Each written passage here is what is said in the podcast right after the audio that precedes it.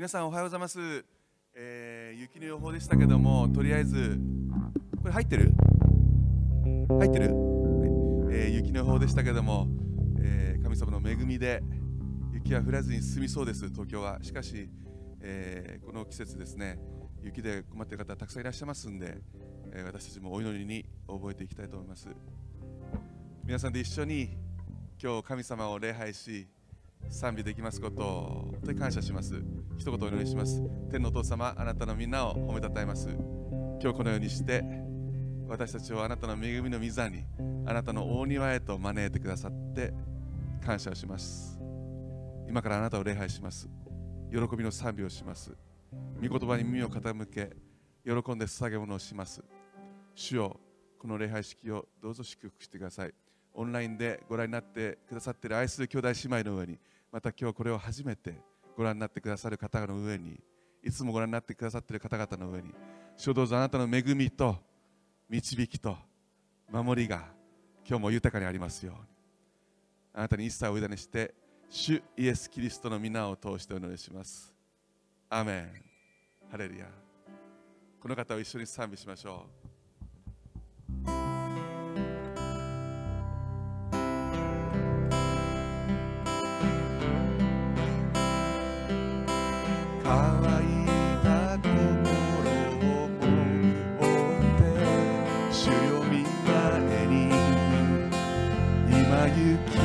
す。拙ない賛美だけれど心込めて捧げますもう一度乾いた心を追って主を見前に今行きます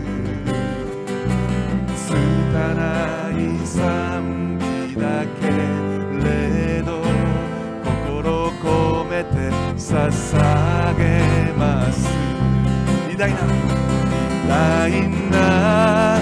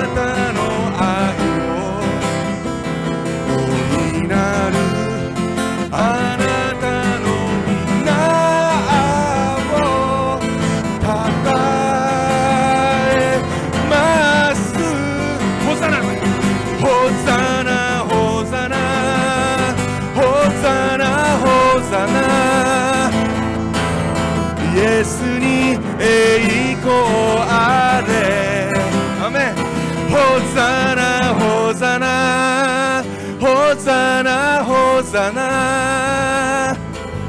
イエスに栄光あれ。ホザナホザナホザナホザナホザナ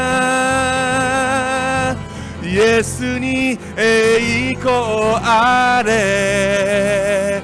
ホザナホザナホザナホザナイエスに栄光あれ。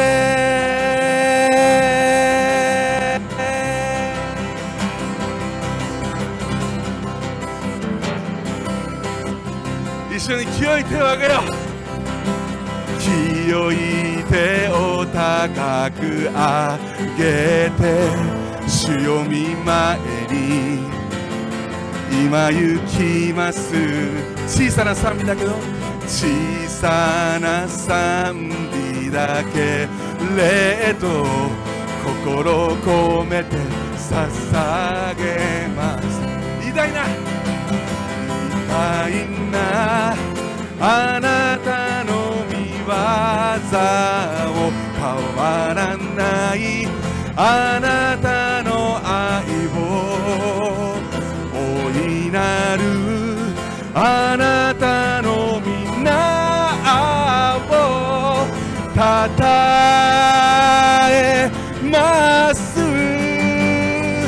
ホザナホザナホザナホザナ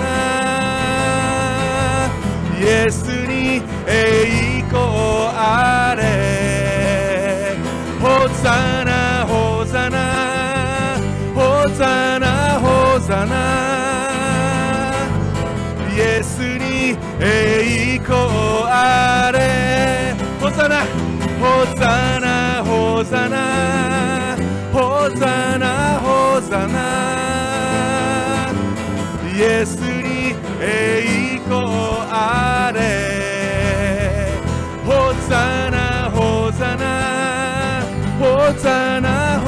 かな。イエスに栄光あれ。イエスにイエスに栄光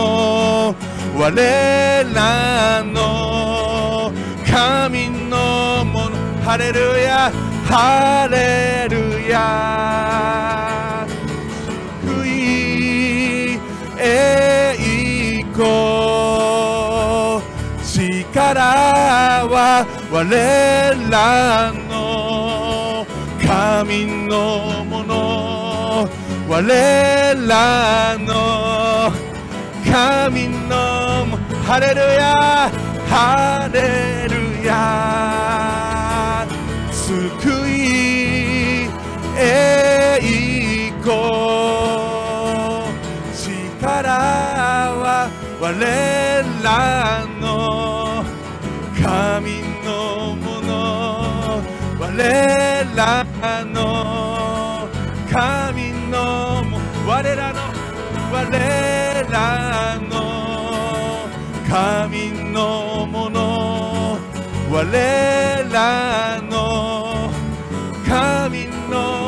最後我らの我らの神のもの。我らの神のもの。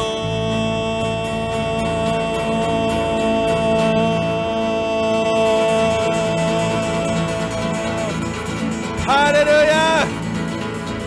ハレルヤ。栄光と誉れと勢いと真実と全てはあなたのものです。イエス様あなたのものです。あなたにお返しします。ハレルヤ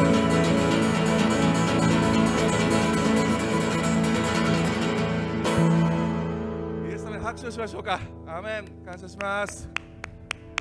ハレルヤご栄光があなたにありますように。イエス様にアメン。感謝します。ハレルヤ感謝します。ありがとうございます。皆さん聖書を開きください。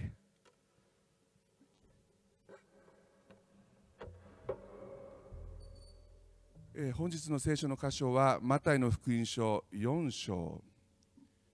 1節から4節まででございます、えーお開きになりましたでしょうか、えーマタイの福音書4章。1節から4節まで。お読みします。さてイエスは悪魔の試みを受けるため御霊に導かれて荒野に登っていかれた。そして40日40夜断食した後で空腹を覚えられた。すると試みる者が近づいてきていった。あなたが神の子ならこの石がパンになるように命じなさい。イエスは答えて言われた。人はパンだけで生きるのではなく神の口から出る一つ一つの言葉によると書いてある。アメン。えー、一言お願いします。天の父様あなたのみんなを心から褒めたたえます。このようにして今日あなたを心から礼拝できますこの幸いを感謝します。イエス様イエス様どうぞ。あなたご自身が今日語ってくださいますように。私たちはあなたの言葉を待っております。主をどうぞ。語ってください。あなたがすべてのことを働かせて益としてくださることを覚えて感謝します。感謝して主イエス・キリストの皆を通してお祈りします。アーメン。皆さん本当にごめんなさい、えーもう時間がだいぶ過ぎちゃってるんですけども、え今から御言葉を語らせていただきます。ちょっと忍耐を持ってお付き合いいただければ幸いです。本日の聖書の箇所はマタイの福音書4章1節から4節までです。まず1節。さてイエスは悪魔の試みを受けるため御霊に導かれて荒野に登っていかれた。神の御霊がイエス様を荒野へとそれも何もないところなんです。何もない荒野って皆さんただあの荒れ地ですよね。何もないところに導いたんです。水もなければ食べるものもない。ただ荒れた土地。でも皆さんその場所こそが神と豊かに交われるとこなんです。実は私たちにもこの荒れ地が荒野が必要なんですね。神様と豊かに交われる場所が必要なんです。私たちは日々荒野に行かなくてはいけません。荒野に行くというのは何も何にもないもうただの荒れた土地に行って祈るって意味じゃないんです。私たちにとっての荒野というのは普段いつも忙しくして私たちを忙しくさせるいろんな仕事用事あるいはコンピュータースマホテレビラジオそういうものを全部置いてですね何もないところ何も持っていかないで自分一人になる部屋に行って場所に行って静かに神と交わるんですね。この時間が大切なんです私たちには。ところがその荒野に私たちの敵が待ってました。イエス・キリストを誘惑するためにそこにサタンがいたんですね。なんでそういうところに御霊は導くんでしょう？少し前から、え、見ていきたいと思うんです。マタイの福音書3章を開いていただけますか？マタイの福音書3章14節から。ごめんなさい13節から。さてイエスはヨハネからバプテスマを受けるためにガリラヤからヨルダンにお着きになりヨハネのところに来られた。しかしヨハネはイエスにそうさせまいとして言った。私こそあなたからバプテスマを受けるはずですのに、あなたが私のところにおいでになるのですか？ところがイエスは答えて言われた。今はそうさせてもらいたい。このようにして全ての正しいことを実行するのは私たちにふさわしいのです。そこでヨハネは承知した。こうしてイエスはバプテスマを受けてすぐに水から上がられた。すると天が開け、神の御霊が鳩のように下って自分の上に来られるのをご覧になった。また天からこう告げる声が聞こえた。これは私の愛する子。私はこれを喜ぶ。アメン。バプテスマのヨハネがですね、ヨハネという男がですね、ヨルダン川で人々に洗礼を授けるためにですねヨルダン川で人々に洗礼を授けてるんですね。これあの、えー、バプテス水のバプテスマというのはですねこうヨルダン川の川の中にわーって入れてわーってまた起き上がらせるんですけどもこの行為というのはですね実は霊的な死を意味するんですね。一回水に入ってそして罪深い古い自分が死ぬんですね。そしてうわって上がる時には新しい自分になってるんです。イエス・キリストが復活されてそして天に昇られた後はこれ以上の意味があるんです。イエス・キリストと共によみがえって全く新しくなってイエス・キリストと共に生きるという意味になるんですね。だから私たちの教会ではイエス・キリストを信じますって信じますとですね後ろにこの洗礼槽ってあるんですけどもここでこう、えー、水を入れてそして水のバプテスマを授けることになってますこの3章にちょっと面白い記事があるんですね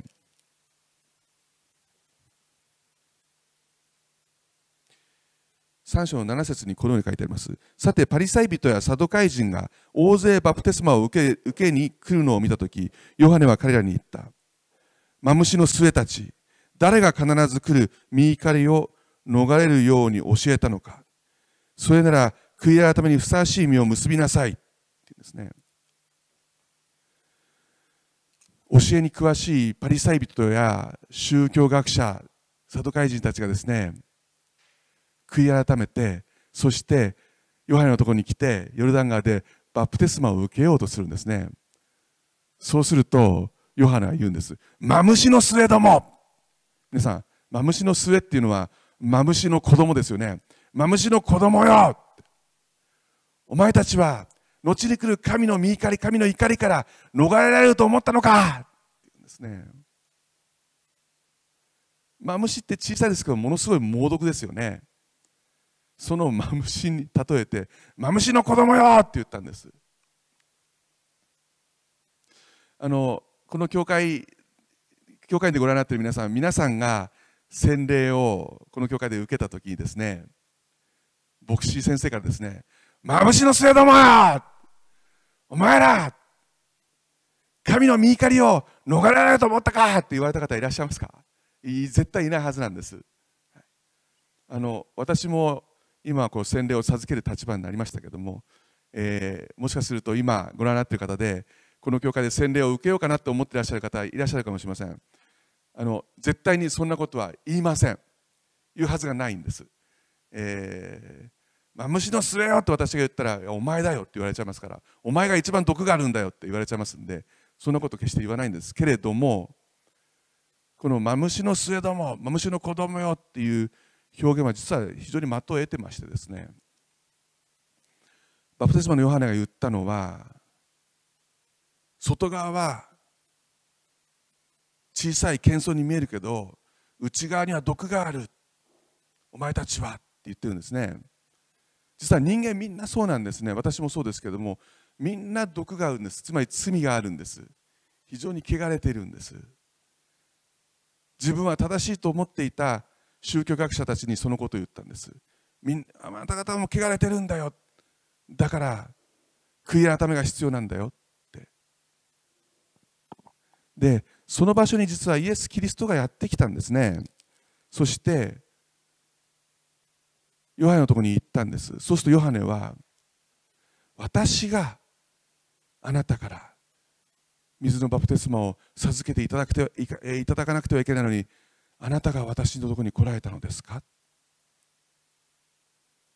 私が罪の多い私が全く罪のない神の子であるあなたから洗礼を授けられる立場なのに罪のない神の子であるイエス様なんであなたが私のとこに来られて洗礼を受けようとしてるんですか？って言ったんですそうするとイエス様はこう言うんですね。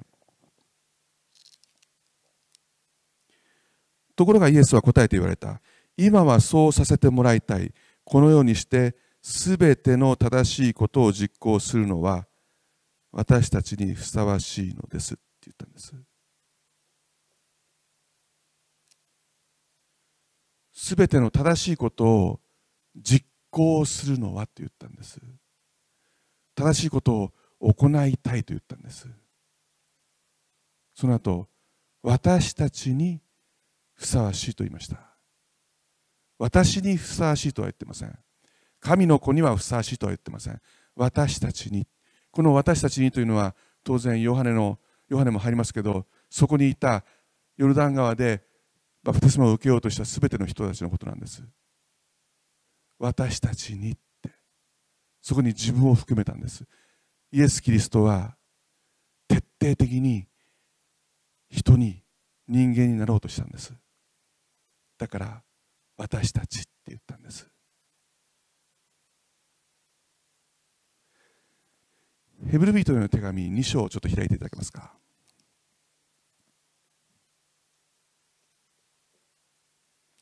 ヘブルビ、えー、ヘブル人への手紙2章。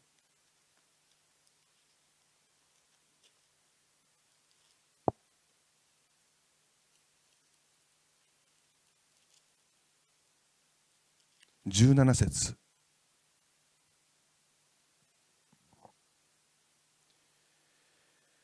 そういうわけ、ヘブル人2章17節そういうわけで、神のことについて憐れみ深い忠実な大祭司となるため、これイエス様のことを言ってます。そういうわけで、イエス・キリストは神の言葉について憐れみ深い忠実な大祭司となるため、主はすべての点で兄弟たちと同じようにならなければなりませんでしたつまりイエス・キリストはすべての面ですべての点で私たちと同じようにならなければならなかったんだって書いてあるんです。つまりこの水のバプテスマをイエス様が受けたのは私たちのためなんです。私たちの友となって私たちの罪を背負うために私たちと同じようになられたんです。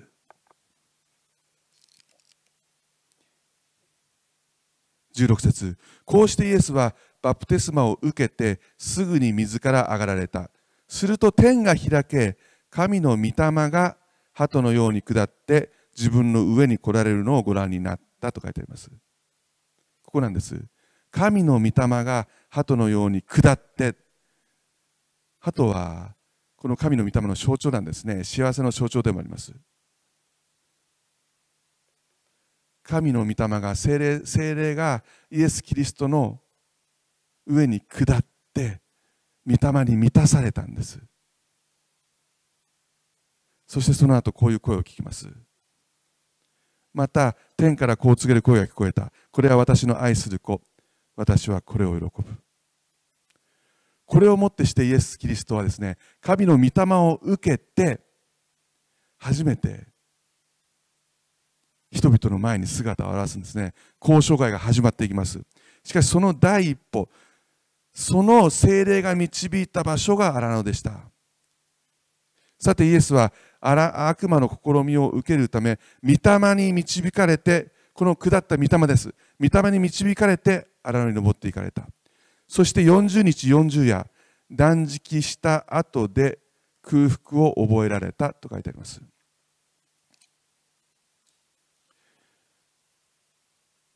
多分イエス・キリストは相当深い神との交わりをしたはずなんです。だから40日40夜食べないでもずっと神様との交わり深い交わりをした後で空腹を覚えたと書いてあります。私は一食食べないと空腹を覚えます。すぐです。今学校で働いてますけど朝ごはん食べてるのに多分2時間目ぐらいでもう空腹を覚えてます。だけどイエス・キリストは深い交わりの中で40日40夜何も食べないで。皆さん想像してみてください。皆さん多分今日ご飯食べてきたと食べてると思うんですけども普段ちゃんと食べてるからだと思うんですけど40日何も食べなければ相当もう相当ひどいことになってるはずなんです。あの断食を経験した方は分かると思うんですけども最初が本当辛いんですね。1233日ぐらい。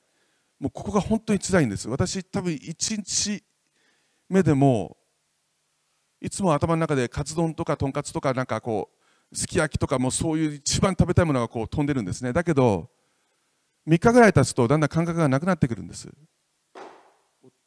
しばらくずっと感覚がなくなる時期があるんですけどもまた苦しくなる時期があるんです。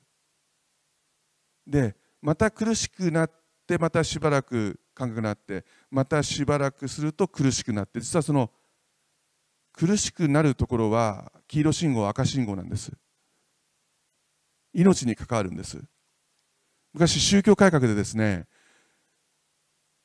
立ち上がった聖人たちがですねそのカトリックの免罪符でこの免罪符を買えば高いものを買えばより高い素晴らしい救いがあるぞってそういうに反抗して断食をして反抗した人たちがいるんですけども早い人で30何日かで死にました。一番長い人でも70日で死んでるんです。断食って本当に危険なんです。だからこのイエス様が40日40夜何も食べないで断食明けで空腹を覚えたところが一番危ないところなんです。一番危険な状態なんです。そのタイミングでサタンは神の子イエス・キリストの前に現れたんです。皆さんそれがサタンです。忘れないでください。私たちの敵は私たちは彼に興味はないかもしれないですけど彼は私たちを徹底的に調べ上げています。そして私たちの弱点をよく知ってます。私たちが一番弱い時に一番網にかかりやすい時に彼は網を仕掛けます。一番苦しい時に一番参ってる時に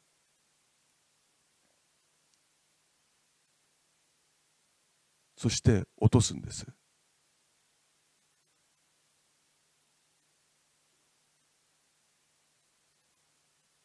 イエス・キリストが一番苦しい時にサタンやってきたんですね。そして試みる者が近づいていった。こ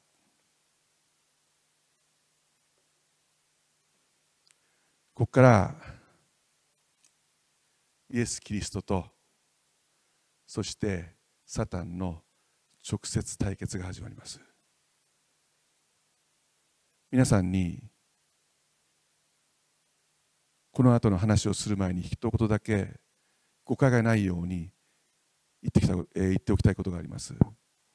それはサタンが神と直接対決することなんてありえないということです。絶対にありえないということです。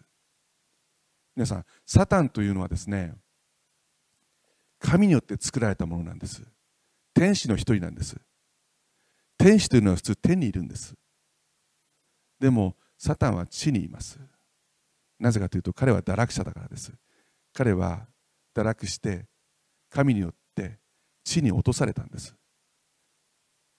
聖書の中に呼ぶ記という、えー、章章があります。その呼ぶ記を見てみますと神とサタンの力関係が分かります。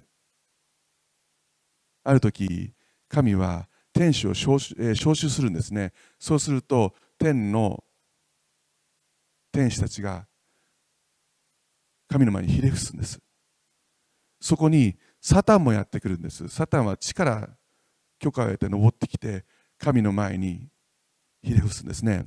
そうすると神がサタンに「お前はどこにいたんだ?」って言うんですね。そうすると地を巡り歩いていました。そうなんです。サタンは地に行って人を食い散らかす男ですからあやつやつですから地にいるんです。お前はどこにいたんだ？地を巡り歩いていました。そうなんです。獲物を探していたんです。お前は予部に目を留めたか？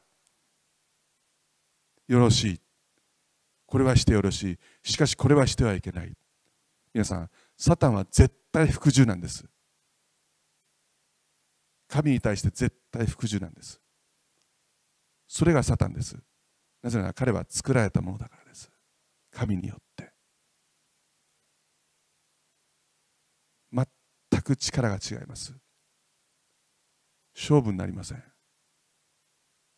でもそのサタンが神の子であるイエス・キリストとなぜここで直接対決できるんでしょう。それも対等の関係じゃないんです皆さん。対等の関係じゃない。ちょっと先取りしちゃいますけどこれからサタンとイエスが交わされる言葉を聞けば分かります。お前が神の子ならこの石をパンに変えてみろって言うんですね。あるいはお前が神の子ならここから飛び降りてみなさい。あるいはひれ伏して拝むならすべてのものをあなたにあげよう。これ日本語では丁寧に書いてますけど原文では原文を忠実に訳した英語では全部命令形なんです。Throw yourself 飛び降りろ。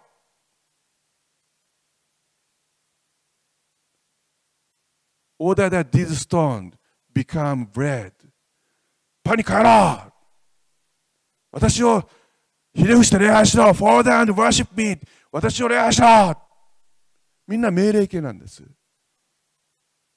お前何様だよって。我々は読んでて思うんですけどもそれが許される立場なんです。あのもうすぐお昼なんでこんな話ちょっと皆さん大変恐縮なんですけど皆さんの中でゴキブリ好きな人いらっしゃいます？絶対ないですよね。私も大嫌いです。ゴキブリっていう言葉聞いただけで鳥肌立つんです。だけど私の大先輩の牧師で自分のことをゴキブリ先生って呼んだ方いらっしゃるんです。私その方はもう心から尊敬してます。でなぜ自分をゴキブリ先生と呼んだかというと自分は神の目からそのぐらいの価値しかないんだ。本当に汚れてるんだ。神が本当だったらううってそれぐらい汚れた存在なんだ。そのことを決して自分は忘れちゃいけないんだって。そのために自分を自らゴキブリ先生と呼んでるんですけども。人間って本当そうだと思うんです。神の目から見たら本当に汚れていて本当小さくてゴキブリのような存在です。皆さんがゴキブリに本当に悩みがあってゴキブリが滅ぼされようとしている時にゴキブリはかわいそうって言ってゴキブリになる人いますか？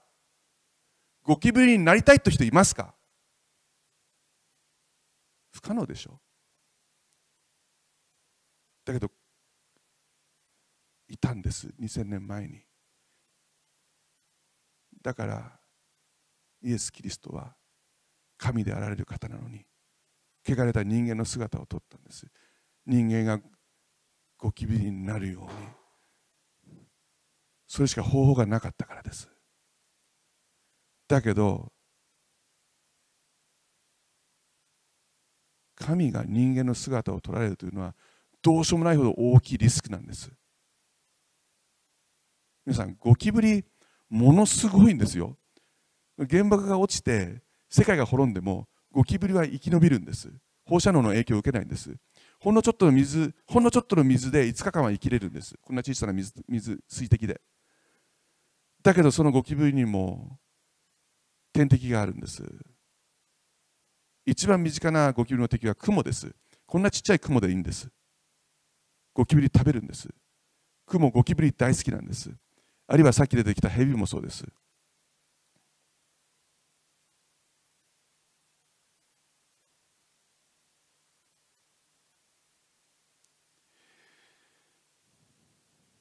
人間にとってゴキブリもヘビも一緒ですよね。神にとって人間もサタンも一緒なんです。足で踏んづければ終わりです。だけど嫌ですよね汚いから。だからきっと殺虫剤持ってきてシャーってやって終わりです。その程度の存在です。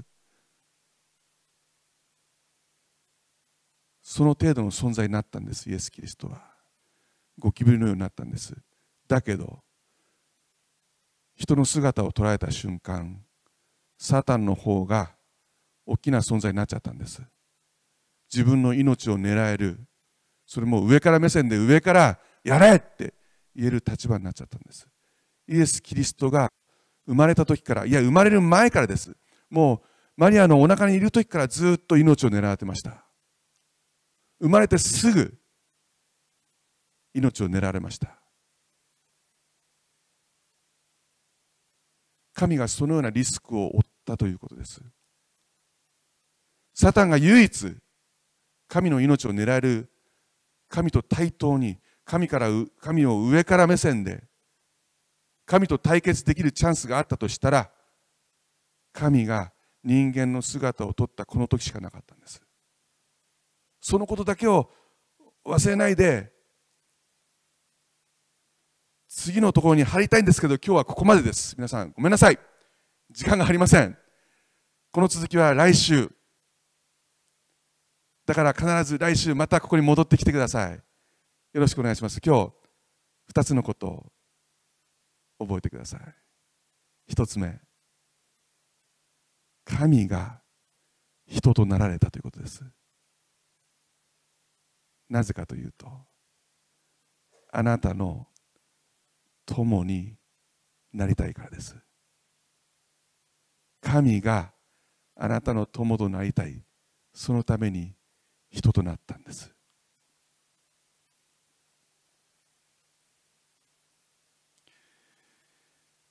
えー、同じマタイの福音書。12章開いていただけますでしょうか？あごめんなさい。9, 9でいいや。マタイの福音書9章。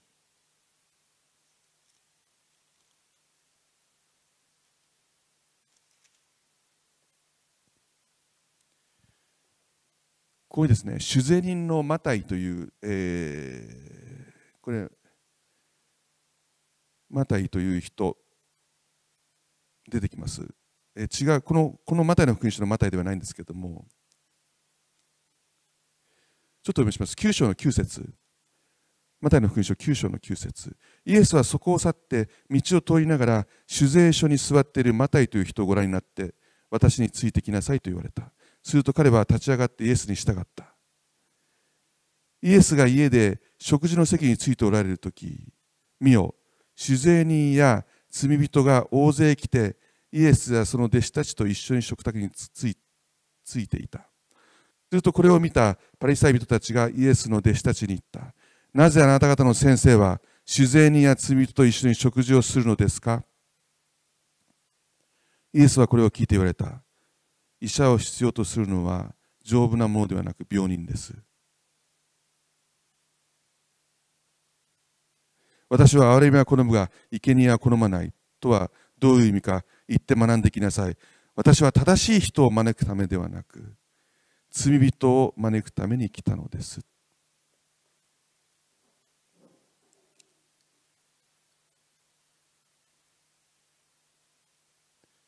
イエス・キリストは罪人と言われている人々から虐げられている弱い立場の人と友達になったんです。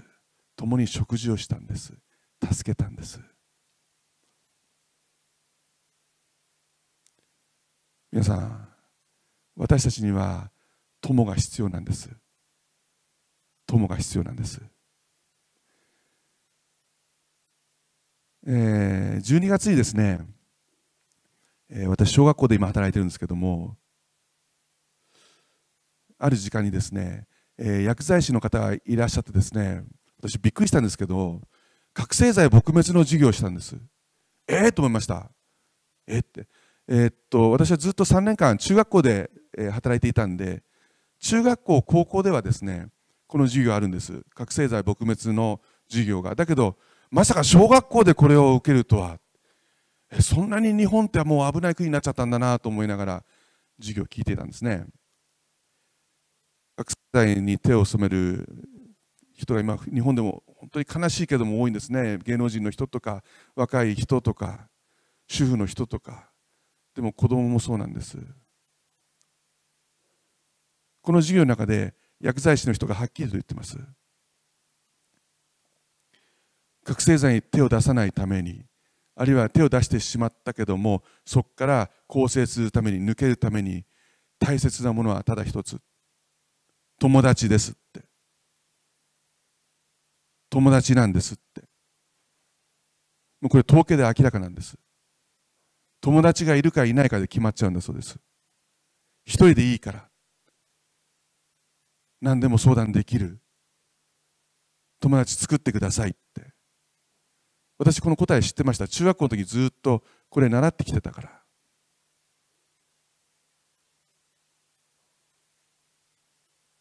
私進学校でも同じことを言われました。アメリカで。これから働き人になると本当に大変なことが分かる。もう辞めたいって何度も思う。あなたに必要なのは友達だって。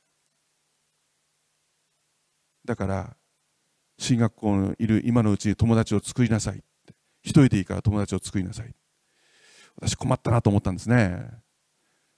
えーって。俺日本に帰るんだけどって。アメリカ人の友達？って。だから教授に質問したんです。先生って。あの奥さんじゃダメですか？って。したら教授はダメ。奥さんは一心同体だから友達になれないからダメって言われました。そうなんですよね。奥さんはあの一心同体自分自分自身ですから友達になることできません。だから友達作ってくれって言われたんですね。私ってアメリカ人の友達できなかったんです。で日本に帰ってきちゃったんです。困ったな帰ってきちゃったなと思いながら友達できないかなと思ったら友達できました。びっくりしました。なんとブラジル人の人でした。後ろに立ってるファビオ先生ですね。よく一緒に乗ってあと一緒にあの活動するんですけどあの、えー、っと子供向けのですね、えー、英語でメッセージするんですけどもうドタバタですけども、えー、そういう活動してます。しかしどんなにファビオ先生が友達と言っても全てのことを話せないです。ファビオ先生にも言えないこと私あるんです。だけど全てのことを相談できる親友が私にはいます。イエス様です。皆さんあなたの神はあなたと友達になりたがってます。神が私たちじゃなくて神があなたと友達になりたいと言ってます。友達になってください。二つ目なぜ友達になりたいのか。あなたを救いたいからです。あなたを救いたいからなんです。ヨハネの福音書3章16節にこのような言葉があります。実に神はその独り子をお与えになったほどに世を愛された。それは御子を信じる者が一人として滅びることなく永遠の命を持つためであるって。神は実にその独り子イエス・キリストをお与えになったほどに世を愛された。それはイエス・キリストを信じる者が一人として滅びることなく永遠の命を持つためである。つまり救いたいからっていうんですね。これもしピンとこなかったら皆さん世を愛されたの世のところに自分の名前入れてください。自分の家族愛する人の家族の名前を自分の子供を名前入れてください。神は実にその一人をイエス・キリストをお与えになったほどに小川裕二を小川佐和子小川淳を小川玲奈を小川愛理を愛された。それはイエス・キリストを信じる者が一人として滅びることなく永遠の命を持つためである。今皆さんの自分自身の名前入れてください。自分の子供の愛する人の妻の名前入れてください。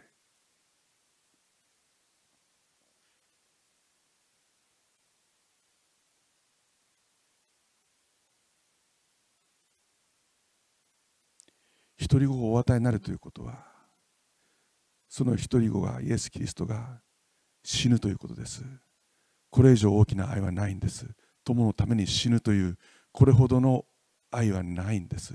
最後にそのまだ最後じゃないですけどその、えー、聖句をご紹介したいと思います、えー、ヨハネの福音書15章。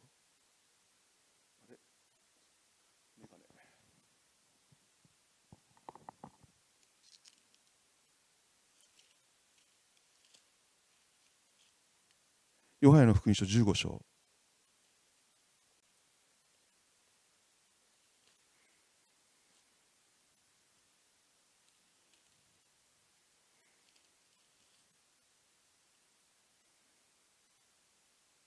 13節。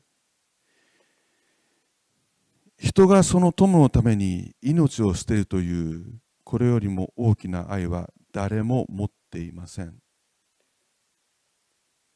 人がその友のために命を捨てるというこれほどの愛は誰も持っていない。イエス・キリストだけなんです皆さん。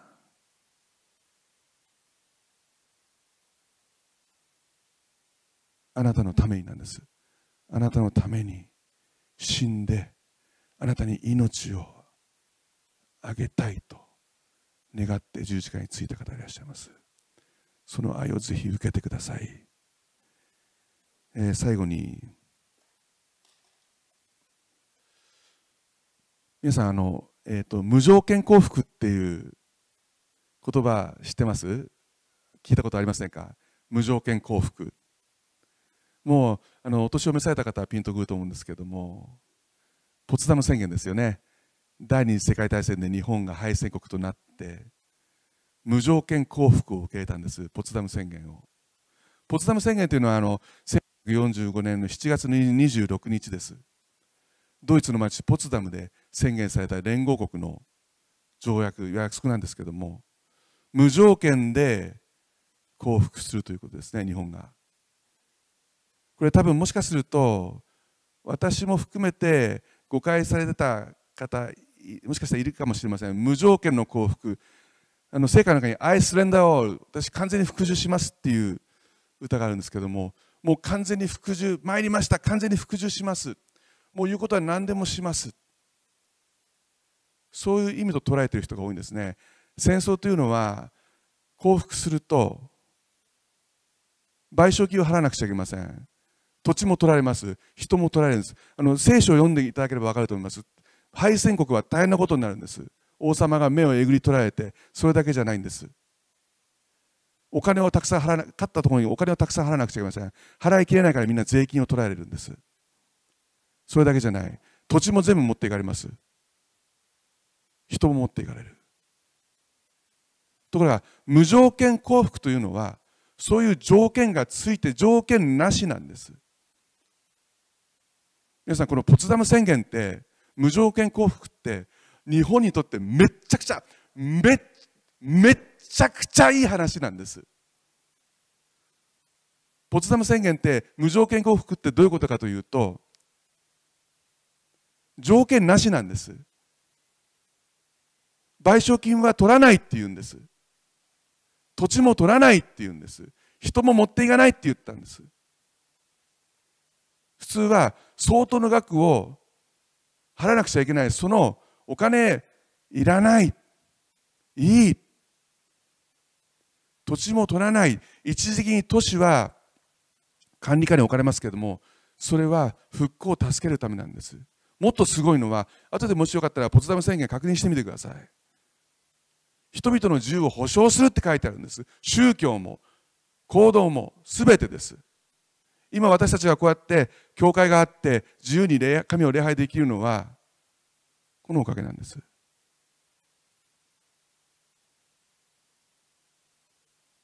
皆さん無条件降伏ってそういうことなんです。無条件って敗戦国に条件はつけないって意味なんです。日本これをどうしたと思います？従わなかったんです。従わなかったんです。この後どうなったか皆さんご存知のはずです。8月6日に広島に原爆が落とされました。14万人の人が亡くなりました。でも本当はそれの倍以上の人が被爆したんです。8月9日に長崎に原爆が落とされました。統計では7万人って書いてますけどその以上の人が倍以上の人が被爆したんです。亡くなりました。沖縄だってもっと早くこれを受け入れてればあそこまで被害は大きくなかったはずです。北方領土の問題だってそうです。皆さんポツダム宣言を受諾したその20年後東京で何が起こったか知ってますか？オリンピックですよ。たった20年でですよ。あの焼け野原がですよ。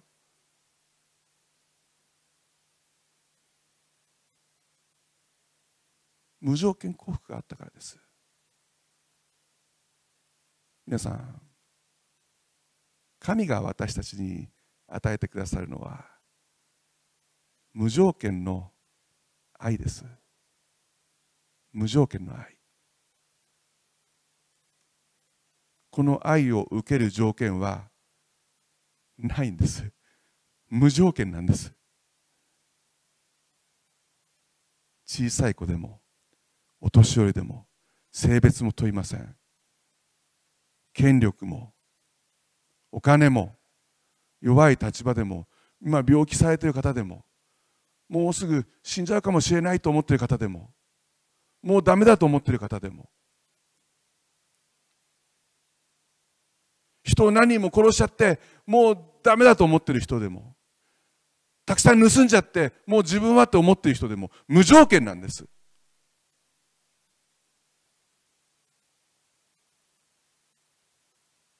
神はあなたの友達になりたいと願っています。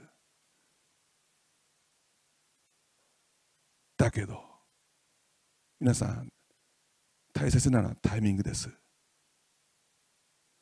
まあちょっと考えて後にするわ。まあまだまだ生きるから。まあまあ明日でいいや。お願いです。やめてください。あと1時間後。皆さん皆さんがどうなってるか。皆さんに想像できますか。あと1週間後どうなってるか分かりますか。今もっとリアルじゃないですかこんな時代。皆さん信じてください。明日じゃダメです。今日じゃダメです。今です。まあ、今は今日ですけども。今です。今。お願いです。信じるのはできます。ぜひ今この方を信じてこの方と友達になりたい。一緒に祈りましょう。あの立ち上がれる方は立ち上がってください。立ち上がれる環境にない方は座っていて結構です。一緒に祈りましょう。私の後について言ってください。もし言える環境でない方はあの言葉出さなくていいです。心の中で一緒に言ってください。信じましょう。お祈りします。天のお父様イエス様あなたが私のために2000年前に十字架にかかってくださって私の罪を全部全部あがなうために血を流して死んでくださってその血によって私の罪が許されたことを感謝します。あなたはその後よみがえって今天に座しておられます。私のためによみがえってくださったことを感謝します。あなたを信じます。どうぞ私と共に生きてください。あなたを信頼します。感謝します。感謝してイエス様の皆によってお祈りします。アメン。感謝します。イエス様に拍手をしましょうか。感謝しますありがとうございますしばらくの間静かに祈りましょう。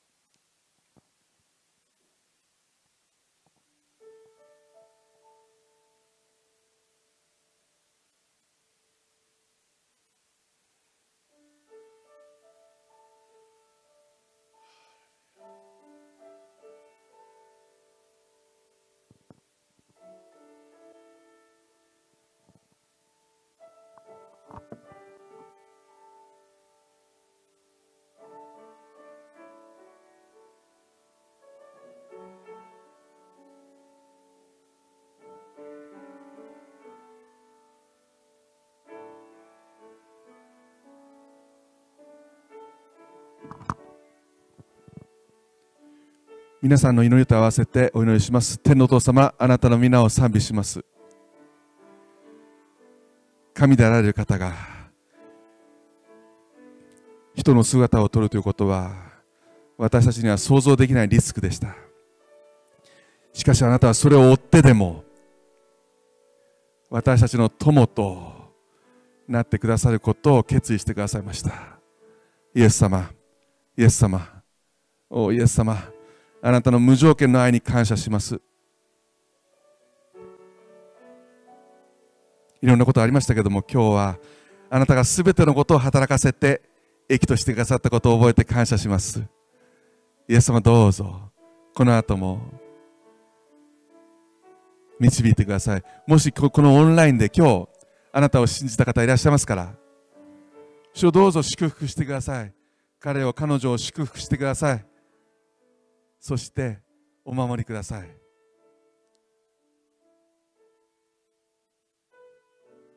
イエス様感謝します。私たちはあなたの言葉によって生きていきます。あなたと共に生きていきます。これからもどうぞ導いてくださいますように。献金の時も導いてくださいますように。感謝して主イエス・キリストの皆を通してお祈りします。アメン。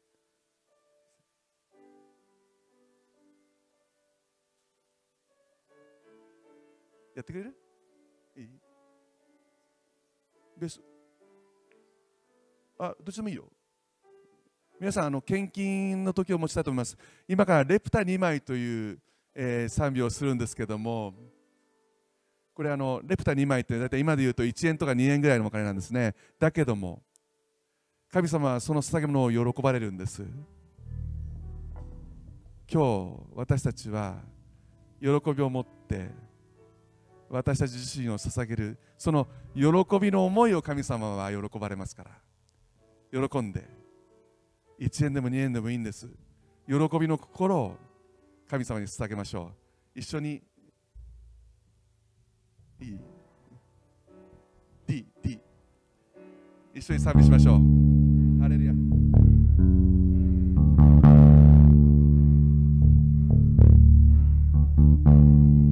レプタ2枚。レプタ2枚捧げた。貧しいまもめのように。今の私の持てる全部を惜しみなく下げる。もう一度レプタ2枚レプタ2枚捧げた。貧しいやもめのように今の私の持てる全部を惜しみなく捧げる。十字架を？十字架を見上げて見前に行きます。手放し明け渡してあなたのために生きる。十字架字架を見上げて見前に行きます。手放し明け渡してあなたのために生きるあなたのために。あなたのために。ために生きる。あなたのために生きる。イエス様感謝します。あなたのために生きてます。あなたのご栄光のために。私たちがあなたのことを友よと親友よと呼べる特権を本当に感謝します。あなたになら何でも言えます。あなたにだったら何でも頼れる。最高の友。イエス様。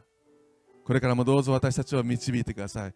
今捧げました献金を捧げ物を私たちは喜んで捧げました。なぜならあなたがそれを豊かに用いてくださるかです。そして私たちの捧げ物をさらに増やしてくださって豊かな豊かなことへと変えてくださるからです。そして私たちの食物グラフも豊かに満たしてくださる神様。豊かな報酬を感謝します。どうぞこれからも私たちを導いてください。今本当に不安で大変な人たちの上にあなたの憐れみが豊かにあなたの慰めがあなたの癒しが豊かに豊かに注がれていきますように。イエス様感謝します。感謝して主イエスキリストのお祈りいたします。アメンアメン感謝します。どうぞお立ちになってください。昭栄を賛美し祝祷します。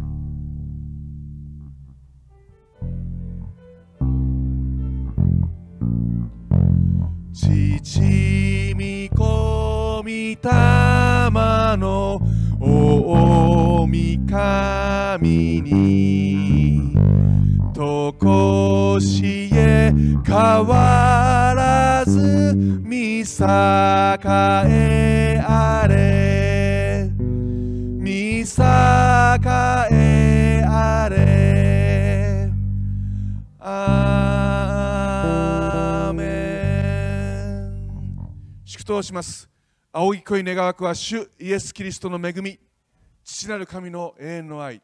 精霊の親しき交わりが今日ここに集っておられます愛するスタッフとともにまたオンラインでご覧になっていらっしゃいます愛する兄弟姉妹とそのご家族の皆様とともにまたこれを初めて見てくださってます方々の上にいつもご覧になっている愛する方々の上に今からのち常しえまでもありますように主イエス・キリストの皆によって祝福を宣言します。アーメン。